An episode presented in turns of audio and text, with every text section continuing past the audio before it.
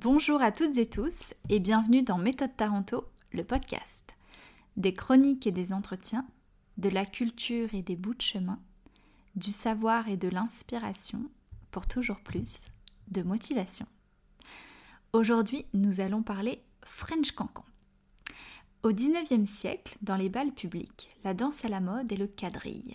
Très codifié et ne laissant aucune place à l'improvisation, il s'exécute en couple, par quatre, de manière très précise. En 1825, les hommes s'octroient des solos endiablés. Saut, tête en bas et jambes en l'air, c'est l'air de ce que l'on appellera le cavalier seul. C'est en 1829, soit quatre ans plus tard, que les femmes s'autorisent à danser elles aussi seules, sans être dirigées par un homme, elles performent. Leurs exploits sont nommés le chahut, puis chahut-cancan, puis cancan, par similitude au tortillement du canard. Dans le contexte de l'époque, cette danse devient un acte politique. Tout d'abord, les robes cachaient les jambes, donc les dévoiler était une façon pour les femmes de s'émanciper, de se libérer et de prendre le pouvoir, et ne correspondait en aucun cas à un appel au sexe comme certains ont pu le penser. De plus, chaque pas du cancan a un sens bien défini. Le coup de cul, pour se moquer de la bourgeoisie et de la noblesse. La cathédrale, vous savez, quand elles sont en cercle ou à deux et collent leurs pieds au centre et développent leurs jambes vers le haut. C'était pour se jouer de l'église. Il y a le petit chien qui part de la soumission des femmes, le port d'armes qui se moque de l'armée, la guitare assimilée à la masturbation, la mayonnaise, ce moulinet de jambes qui évoque la mixité entre les différentes castes ou nationalités, le tire-bouchon qui évoque le privilège qu'ont les hommes d'ouvrir les bouteilles. Et il y a aussi la mitraillette qui a été inventée pendant l'occupation nazie. Les danseuses tombent les unes après les autres en grand écart et se relèvent la tête haute et les bras en l'air. Autant dire nous sommes là et malgré tout, on ne se laisse pas abattre. Acte de résistance.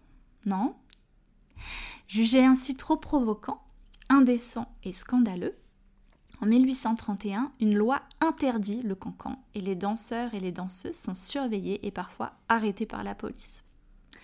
Mais cette façon de s'exprimer va aussi éveiller la curiosité, attirer les foules et donc perdurer.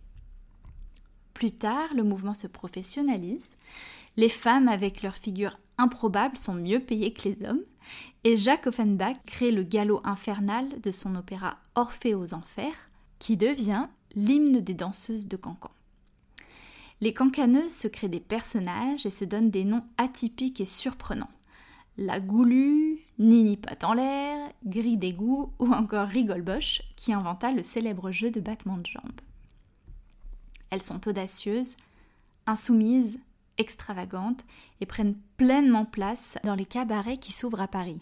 Le Moulin Rouge, le Moulin de la Galette, les Folies Bergères, pour ne citer que les plus célèbres. Fin 19e, Charles Morton exporte le concept à Londres et baptise le cancan le French cancan.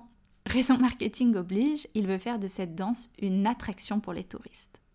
Du bal, le cancan est passé de moyens d'expression et de revendication pour la liberté à chorégraphie emblématique française qui fascine et fait déplacer les touristes du monde entier. Comme une envie d'aller admirer un spectacle de French cancan. Pas vous